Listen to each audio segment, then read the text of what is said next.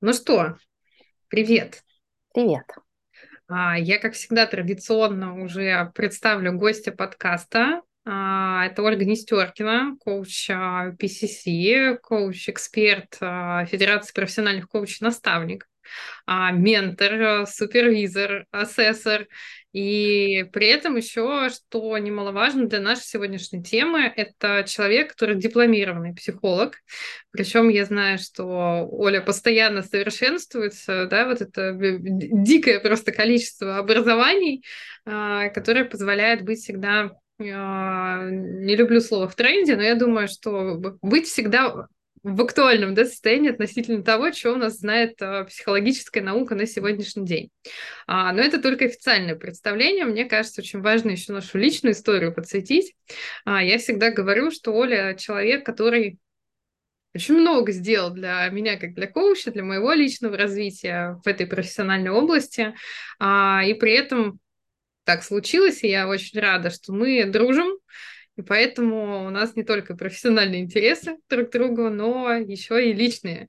И это очень круто, когда нас объединяет вот эта коучинговая история, и потом вырастают какие-то классные штуки. И, Оль, я, может быть, чего-то не сказала.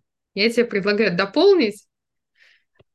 Ну, ты не сказала про мою любовь последних лет. Это я коуч взрослых с СДВГ и с выгоранием. И это моя такая большая страсть, которая объединяет как раз э, мой интерес психологический и мой коучинговый. Ну, в общем, вот это вот хотелось добавить. Да, очень важная тема, да, с точки зрения позиционирования. Я вот пошучу сейчас после того, как Оля определилась, да, вот эта вот ниша достаточно четкая. Я потом стала проходить всякие тестики и смотреть, нет ли у меня СДВГ, да, потому что я а, любитель делать тысячу дел одновременно. Вот, но это такие уже наши между собой шуточки. Мы сегодня собрались здесь а, для того, чтобы посмотреть, а, я даже не буду говорить психология в коучинге.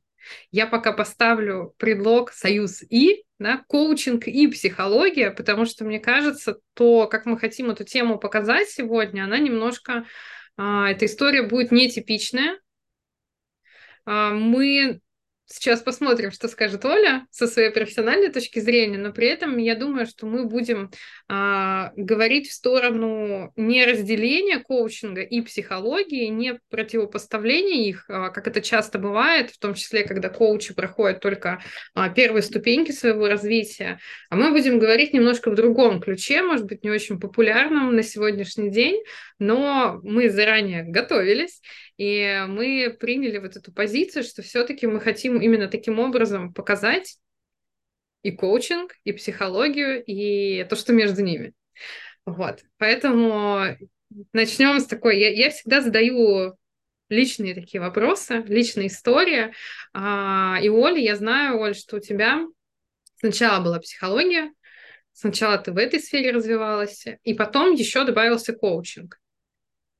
Вот как, как, как случилось так, э, и что должно прийти в голову человека, у которого уже есть психологическое образование, который уже работает с клиентами в практике немаленькое количество лет, и тут появляется коучинг. Как это случилось? Оль, ну, на самом деле э, все было почти так, но не так. А, психология – это была моя любовь где-то со школы. А, я из тех э, девочек, которые в 10 классе физмат-лицея ездят с томиком Фрейда толкование сновидений, шокирует окружающих. А, но исторически, на самом деле, я пришла в коучинг впервые, а, но пришла в него с психологической стороны, то есть э, в любой э, психологической там, институте или еще где-то есть э, какое-то направление коучинга, которое психологическое сообщество делает примерно вот так. Типа у нас это есть, но мы об этом не говорим, такой ханжеский подход. Отучилась я там и э, завернула в психологию, но потом, собственно, встала на правильный путь э, в сторону ICF и как раз вот там вот развивалась как раз в коучинге. А, поэтому у меня такой заход был знаешь, с разных сторон. А, в общем, я вела себя как такая легкая женщина. Я не могла определиться, какой из поклонников мне нравится больше. А, и отвечая на твой вопрос, как так получилось, мне всегда в коучинге нравилась идея того, что мы разбираемся с чем-то для чего-то, чтобы что-то потом делать, чтобы как-то менять э, физически нашу жизнь. А, но вот психологии мне этого как будто не до конца хватало. Угу. Слушай, ну вот э, мы с тобой друг друга довольно давно знаем, да, интенсивно, но при этом я не знала, что у тебя тоже физмат. И у меня, кстати, история очень похожая. У меня аналогично был физмат. Я была, знаешь, единственная девочка в классе, единственная девочка в выпуске с золотой медалью, ну, вообще единственный ученик. Но при этом с 10 класса вот эта тема, она у меня была на стыке. А сначала психология, потом еще политология, да, вот эта история меня всегда интересовала, ну, в силу определенных обстоятельств обязательств, связанных с выборами, да, и личного участия членов семьи в этом процессе. А как же вот там, что в голове у людей происходит, и как управлять массами? И я тоже немножко шокировала всех, потому что а, семья не принимала, как это все технари такие классные, а я вот а, подалась, а, не знаю, дьявола вызывать и читаю какие-то непонятные книги. Но мне кажется, видишь, со временем все сложилось как, как должно было. И вот э, то, что мы хотели сегодня писать, э, это как раз-таки история, коучинг, э, психология. И вернусь да, к тому, что многие противопоставляют эту историю, но когда начинаешь все глубже погружаться и, и, и туда, и туда, ты начинаешь понимать, что точек соприкосновения как-то гораздо больше, нежели чем различий. И возникают вопросики. Ну, я здесь тебя тоже поддержу. А, если мы смотрим на такую классическую парадигму, почему-то, когда мы говорим про психологию, представляется кушетка, такой психоанализ. А, даже вот мем сейчас вспомнила про такую лошадь, которая так сидит. Ну, расскажи мне. Да, вы хотите об этом. Да, и вот эти вот все шутки, да, про то, что психология это всегда про детство, про родителей, сейчас мы будем копаться в прошлом, ну, на мой взгляд, это немного такой устаревший взгляд на психологию, потому что сейчас есть очень большое под... Э, количество подходов, которые смотрят э, в будущее. А, тот же самый ориентированный на решение краткосрочной терапии, которая очень активно развивается и в Соединенных Штатах, и у нас, которая, в принципе, ориентирована на решение. То есть, ну, для меня название э, данного подхода, оно, в принципе, как описывает коучинг, ориентирован на решение краткосрочной терапии. И как раз в этом подходе не принято копаться в прошлом, принято брать оттуда ресурс. Там, тогда тогда Тут мы как бы вспоминаем, зачем нам прошлое в коучинге.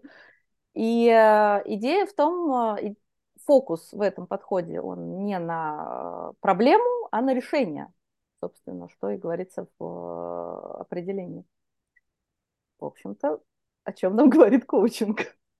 Да, ну вот здесь еще хочется, знаешь, это один из подходов, и, ну, правда, здесь совсем похоже на то, что мы в коучинге делаем, а, но есть еще различные там споры, взгляды на то, как коучинг появился, да, вырос из какой-то ветки психологии, или он вообще был по отдельности, что мы понимаем, что, ну, как бы точно не так, да, что он по отдельности быть не мог, вот, а, совершенно.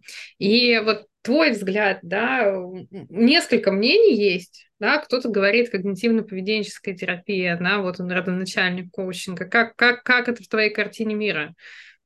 Как ты видишь для себя?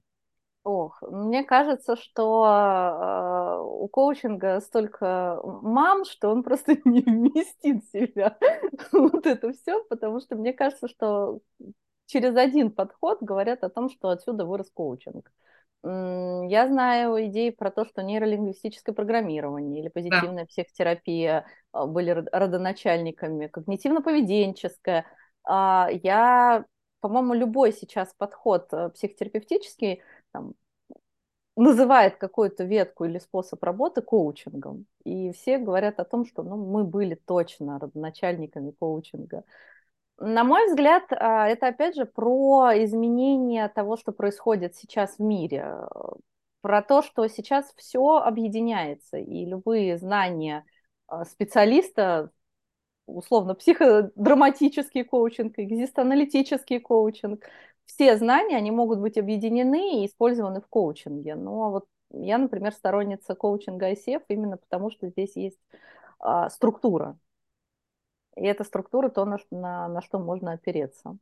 Поэтому, на мой взгляд, коучинг это такой некий э, ответ времени на скорость, динамику и потребности общества. Ну, я тут, да, с тобой соглашусь, что нельзя забывать э, контекст, да, в котором мы находимся. Там, условно, 10 лет назад э, мы понимали, что можно ходить к психологу годами, э, получать удовольствие, тратить ту, тучу денег, а сегодня у нас просто иногда нет такой роскоши, потому что скорость принятия решений гораздо выше. Да, и мы не можем даже не несколько лет тратить, мы иногда не можем там пять сессий потратить на то, что нам нужно решить что-то прямо здесь и сейчас. А, и вот, да, мам много, пап тоже у коучинга, а, но при этом есть а, вообще само явление в целом, да, и мы говорим о подходе ICF в первую очередь, в котором мы с тобой работаем. И а, вот тут все-таки, да, а, а вот теперь давай их разъединим немножко и посмотрим а, внимательно. А, есть коучинг по стандартам ICF у тебя, а у тебя есть еще инструмент в виде такой инструментарий широкий, да, в виде того, что у тебя есть психологические знания, и у тебя есть э, подходы различные. Как и насколько твой коучинг обогащается за счет того, что ты имеешь вот такой еще запас знаний в области психологии? Мне так сложно, на самом деле, ответить на насколько, э, сколько вешать в граммах, сколько в моем коучинге психология, сколько коучинга. А, я работаю по стандартам ICF, поэтому я работаю вопросами, паузами, метафорами, аналогиями. То есть я не использую какие-то техники, а, но само понимание, сама идея, например, я что-то могу взять а, в формате вопроса из нарративной практики, из идеи того, что мы разделяем проблему и человека, и тогда задать вопрос, да, условно, а какой твой СДВГ, как, как он себя там ведет, или, например, а, я могу взять что-то из идеи экзистенциально-аналитической психотерапии и задавать вопрос вот в эту сторону. Но, на мой взгляд, а, вопросы, они, по сути, одни и те же. Точно так же их может задавать человек, который не владеет ни нарративной практикой, ни экзист-аналитическим подходом. Но это позволяет мне придумать этот вопрос, посмотреть, куда его задать. Скажу так. Угу.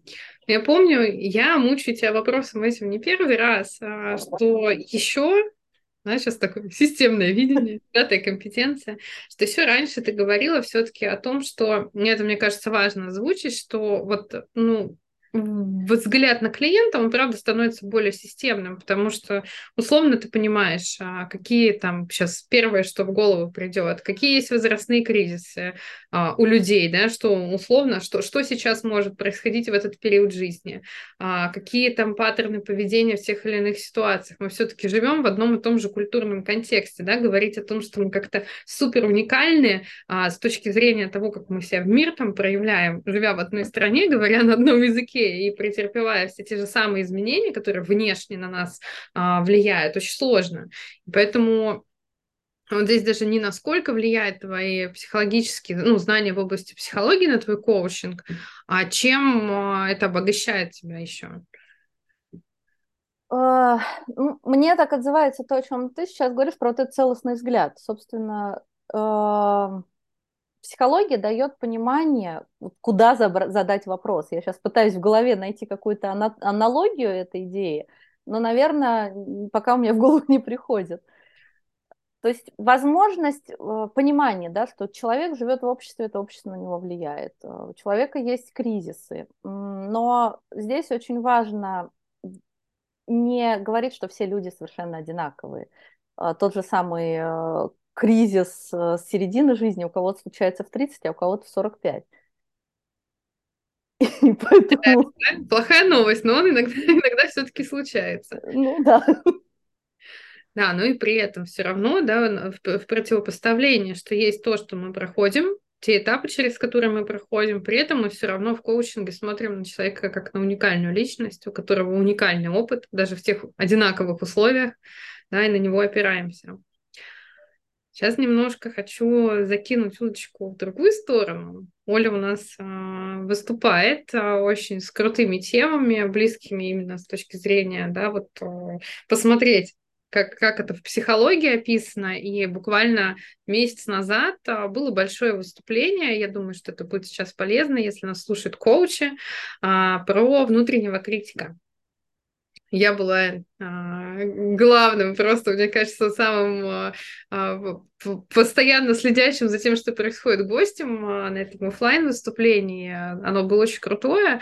Почему я сейчас тему эту здесь поднимаю? Мне кажется, часто коучи сталкиваются с этой темой тоже в своей практике, особенно ну, на первых порах, и потом тоже иногда вот этот внутренний критик, он проявляется в нашей практике, даже когда мы уже там PC, когда дальше идем. И вот тут, Оль, а, такая, немножко насыпать пользы. А, я бы хотела, наверное, чтобы пару слов с точки зрения, знаешь, такой практики, что бы ты могла сказать а, по поводу того, как а, увидеть его, внутреннего своего критика для коуча именно, который работает с клиентами, что с ним делать? Потому что мы с тобой как супервизоры часто сталкиваемся с этой темой, очень часто, и вдруг то, что мы сегодня здесь озвучим, оно будет полезным тем, кто будет нас слушать. Ох, а, я, наверное, попробую сейчас говорить через себя, потому что, ну, мы, конечно, можем а, быть очень умными, знать э, очень много теорий, а, читать очень много умных книг, но, знаете ли, у каждого есть свой э, маленький внутренний критик, и ко мне он тоже приходит. И самое первое – это вот эта вот мысль про то, что у меня не получится, а вдруг это я не справлюсь, а у меня всегда так. И вот помнишь, наверное, на выступлении у меня была прекрасная самоедская лайка, которая... Да, которая, в общем-то, полностью описывает, как этот критик, как его можно услышать. Или, например, вот это вот сравнение с другими людьми, как у них это происходило. А, и здесь мне очень отзывается идея как раз из экзист-анализа, что уверенность – это некий такой не волшебный ген, у какого-то волшебного человека, а это просто количество проб, которые мы делаем, а, сколько раз мы пробовали, сколько раз мы получали опыт, и из этого какое-то количество было успешным. Соответственно, если следуя этой мысли, как можно с этим внутренним критиком работать? Ну, во-первых, понимать, что замечательно, что у меня сейчас включился внутренний критик. Угу, ну, как бы спасибо, товарищ, ты меня чего-то оберегаешь. Ну вот полежи здесь, посиди, сейчас мы что-нибудь попробуем. И дальше смотреть на, не на ошибки, фокусироваться не на ошибки, а фокусироваться на том опыте, который происходил, что из этого можно сделать лучше, что из этого можно изменить, что из этого делать не стоит в следующий раз. Ну и самое основное – это продолжать движение, потому что чем больше мы двигаемся, тем больше у нас растет э, виртуальный ген уверенности. Mm кажется, знаешь, да, вот через себя проговорить, потому что у меня тоже он просыпается. И, кстати, когда мы делали техники, вот эти упражнения на твоем выступлении, поняла на самом деле, зачем он мне нужен, и активно его теперь использую в своих целях.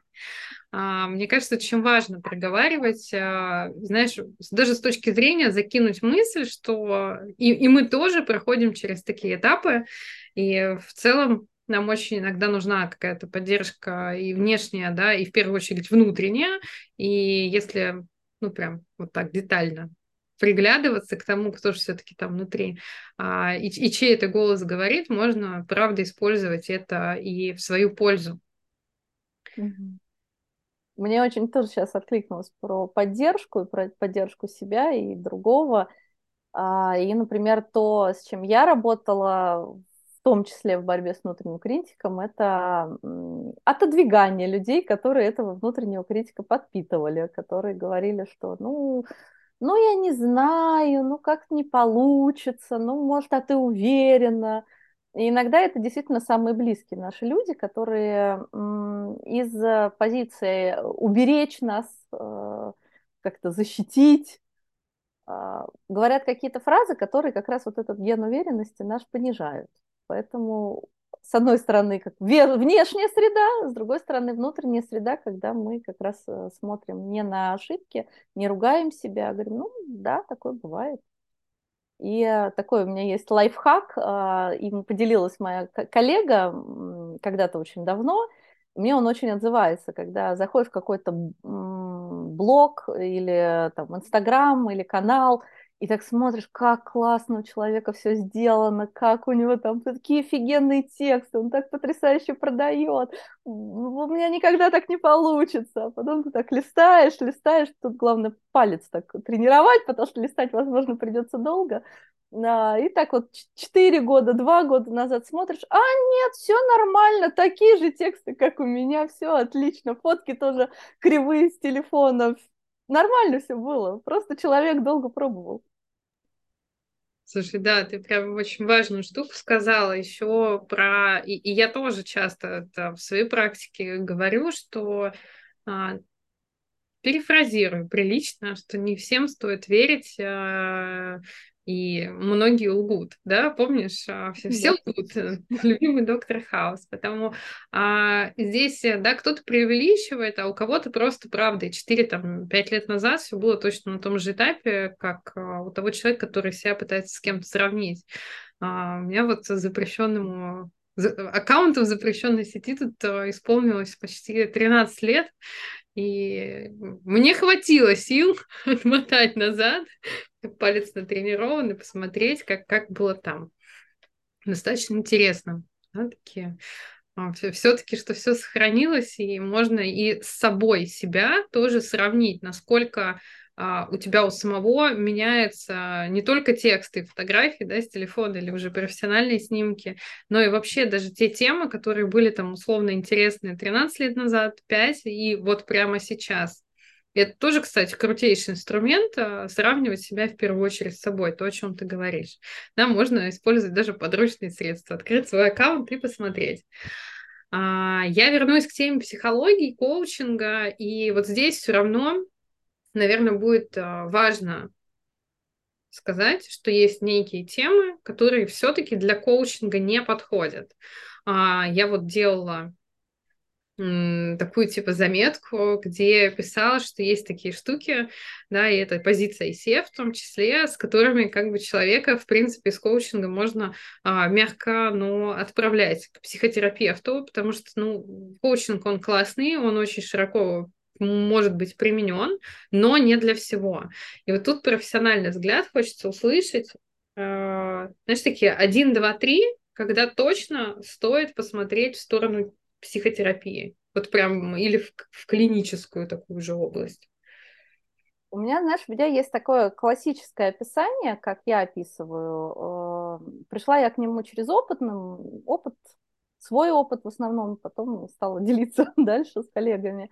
А, я люблю метафоры, поэтому для меня вот эти вот темы, это не какой-то волшебный список тем, потому что на самом деле со страхом можно работать и в коучинге, и в психотерапии, и в психологическом консультировании, что вот разные вещи, да, и разный уровень глубины и, ну, скажем, травмированности этим страхом. Но для меня коучинг э, заканчивается в тот момент, когда человек не может его контролировать. Я могу очень э, нервничать, выходя выступать. И, э, но я выхожу и выступаю. И я прихожу к коучу для того, чтобы испытывать какие-то другие ощущения, каким-то образом там, делать этот путь для себя легче. А, а вот когда я боюсь людей настолько, что я не выхожу из э, квартиры, и я не могу это контролировать, вот тогда это в сторону психотерапии. И вот для меня вот этот вот уровень контроля, когда человек говорит, что нет, я я не могу туда идти, я не, не могу с этим справляться. Это какая-то волшебная сила, которая запускается меня, я не могу ее регулировать.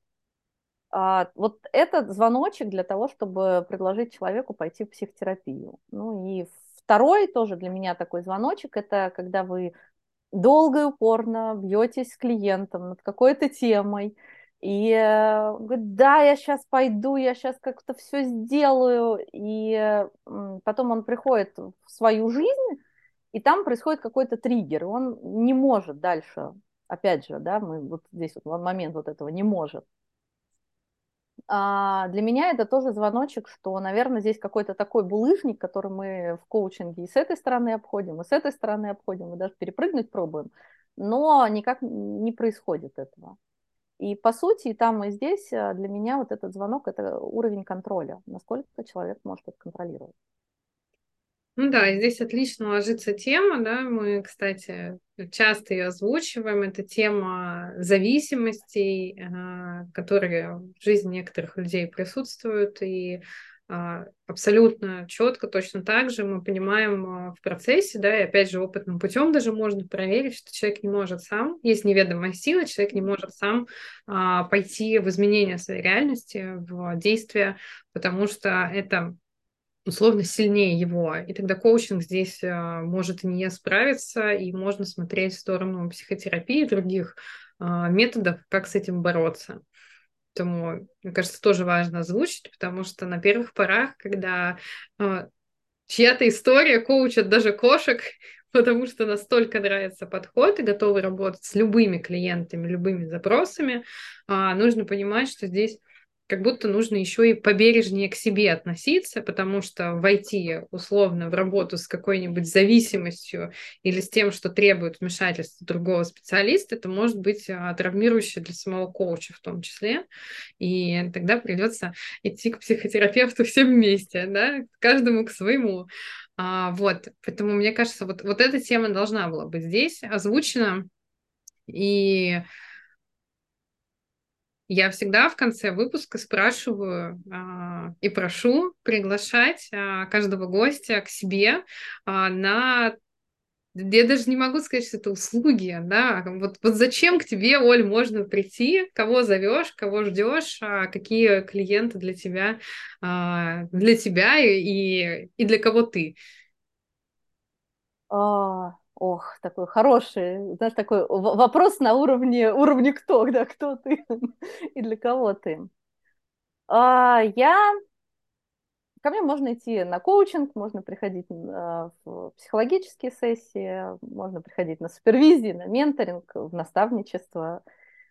А, я такая, моя сильная сторона, я человек, на которого можно опереться, человек, в который, с которым а, можно почувствовать себя нормальным. То есть, если у тебя есть а, какое-то чувство, что-то со мной не так, приходи, нам будет хорошо вместе. Потому что со мной а, это как раз про то, что люди начинают чувствовать себя нормальными. Даже если есть диагнозы СДВГ, даже если есть какие-то другие диагнозы, смотреть не на диагноз, а на человека, на то, что это какая-то особенность, которую важно учесть. У кого-то глаза синие, у кого-то голубые, у кого-то зеленые. У кого-то есть определенные особенности, которые важно учитывать, э, чтобы делать свою жизнь хорош, хорошей. Так что ко мне за хорошую жизнь. На этой чудной ноте а, для тех, кто хочет, приходите за хорошей жизнью.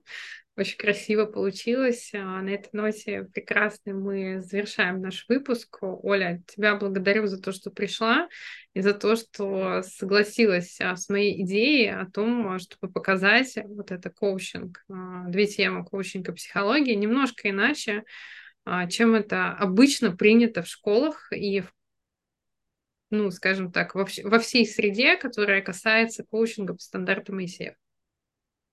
Да, я тоже очень рада. Зови еще. Обязательно.